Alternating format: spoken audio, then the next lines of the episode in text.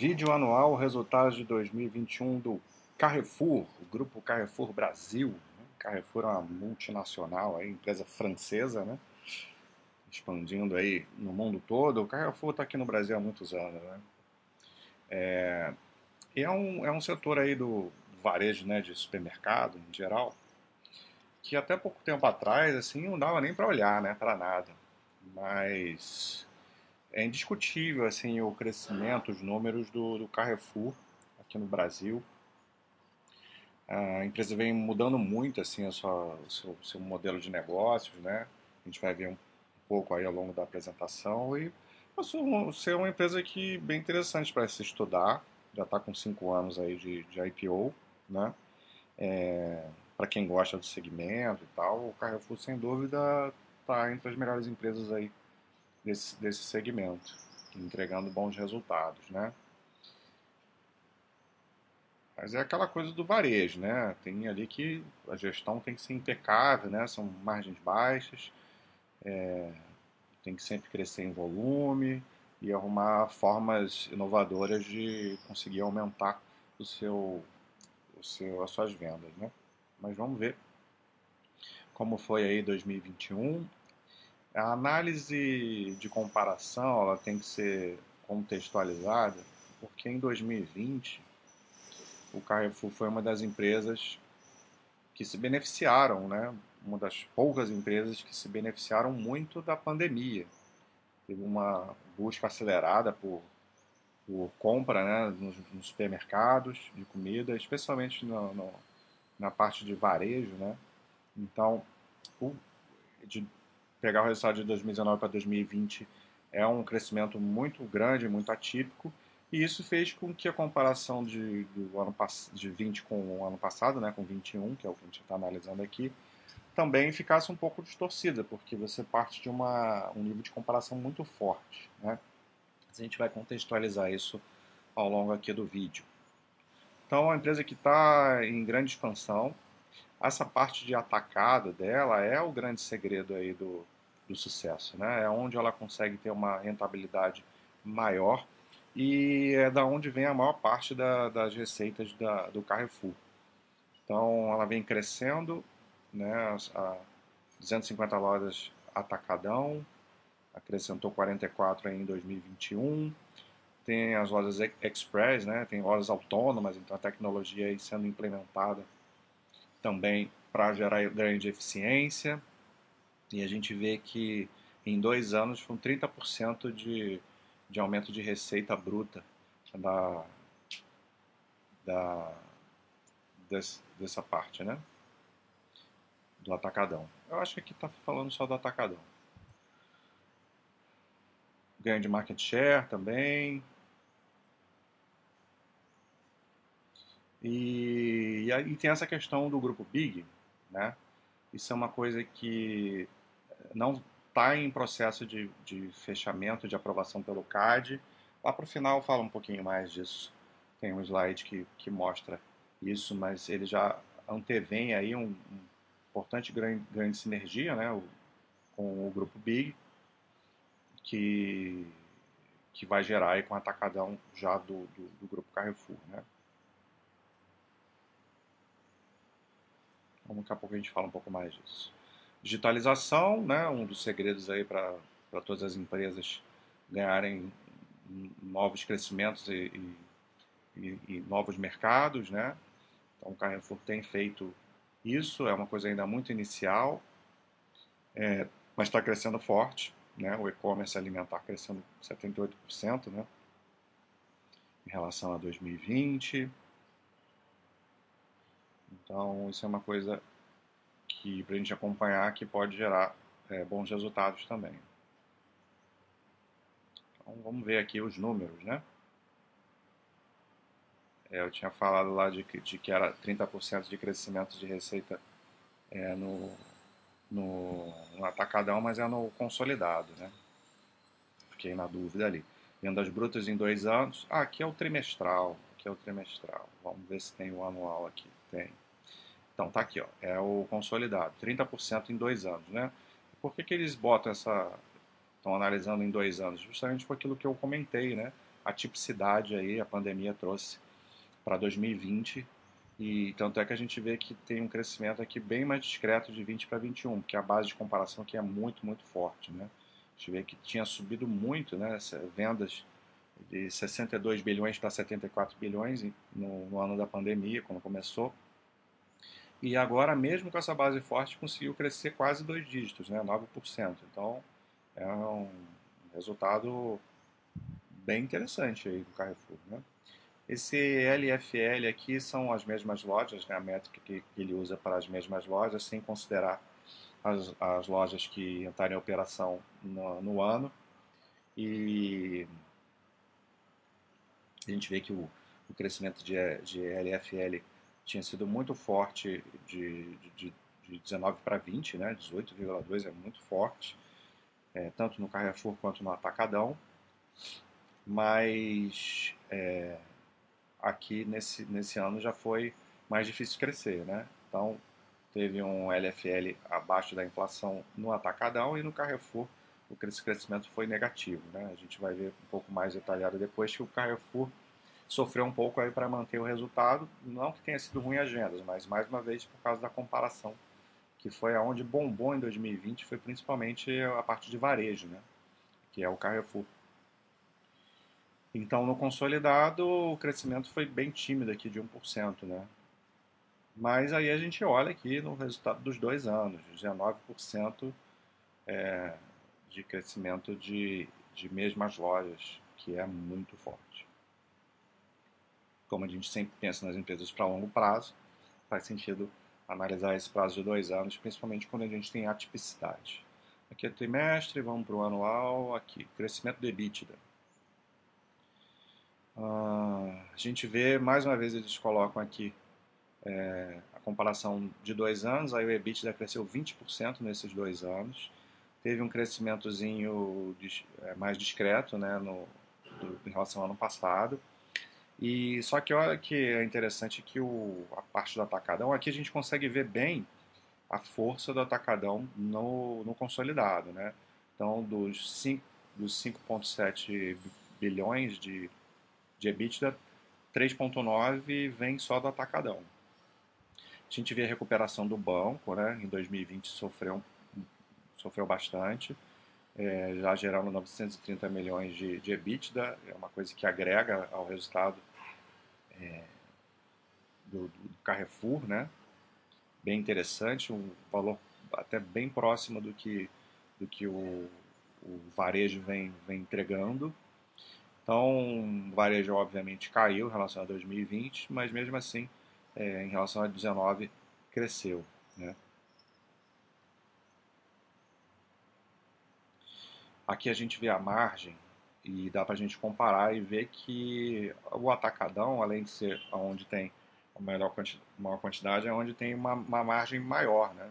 Apesar de você ter, você vender no atacado a preços menores, você ganha é, porque os custos do fun para funcionar o atacadão são bem menores, não sei se bem menores, mas são menores do que o varejo, né?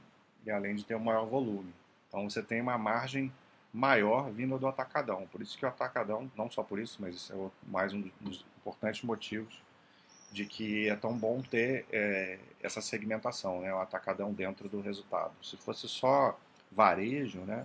Não sei se seria um negócio tão interessante.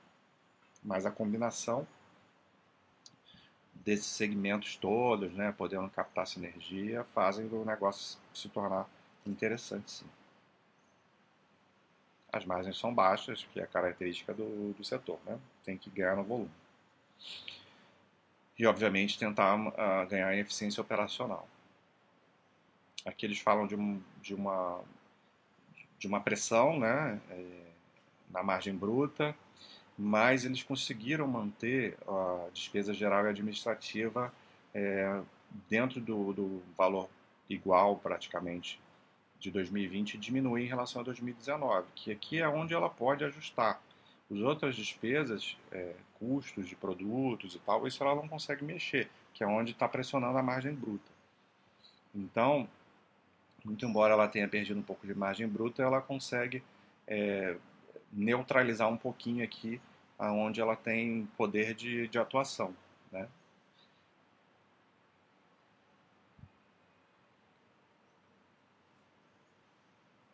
Aqui é o lucro líquido ajustado, né? É, teve uma quedinha, quedinha ou uma quedona né?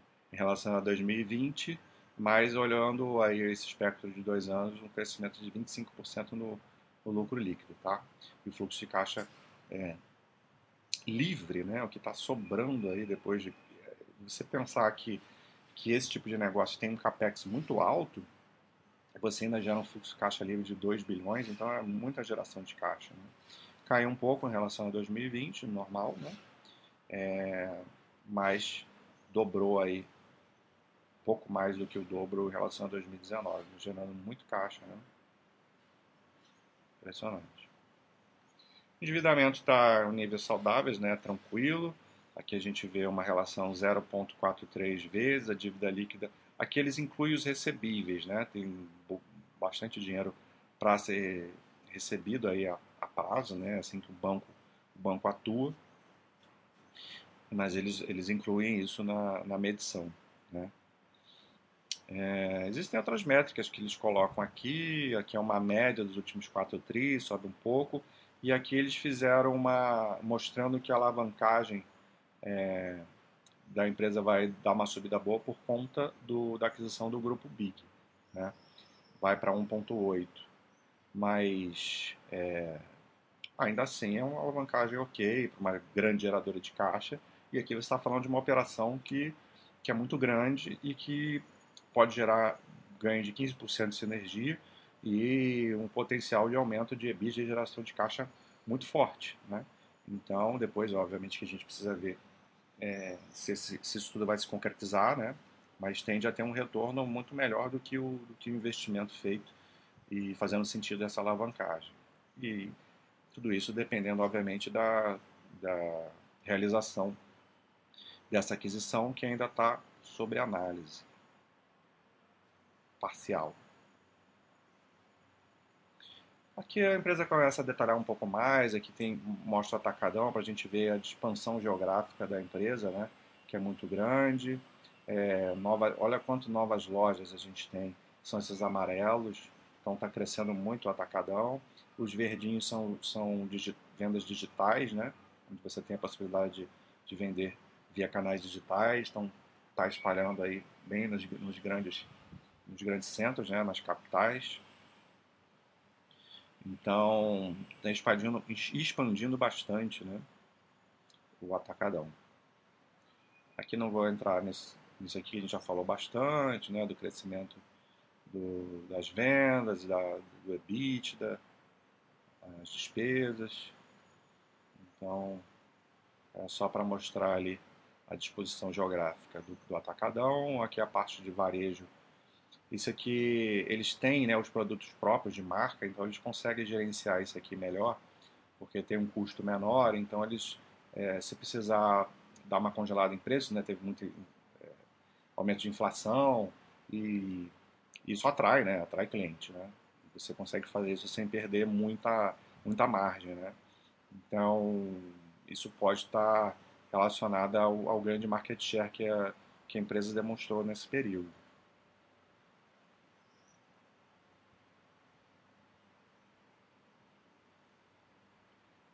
Detalhes. Ó, o e-commerce, ele fala aqui do, do crescimento do, do, do e-commerce, que ainda tá, é muito inicial, mas tende a ganhar tração. O Carrefour, o banco Carrefour, né, que está em processo de recuperação, maior faturamento, é, cross-sell, né, venda cruzada de novos produtos.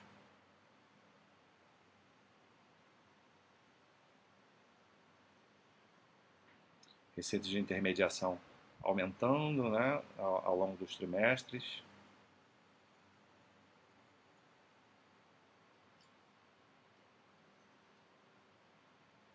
E retornando a níveis diante da pandemia. Né? O banco realmente sofreu muito aí no, em 2020. Né? O resultado caiu muito, mas já está em processo de, de recuperação.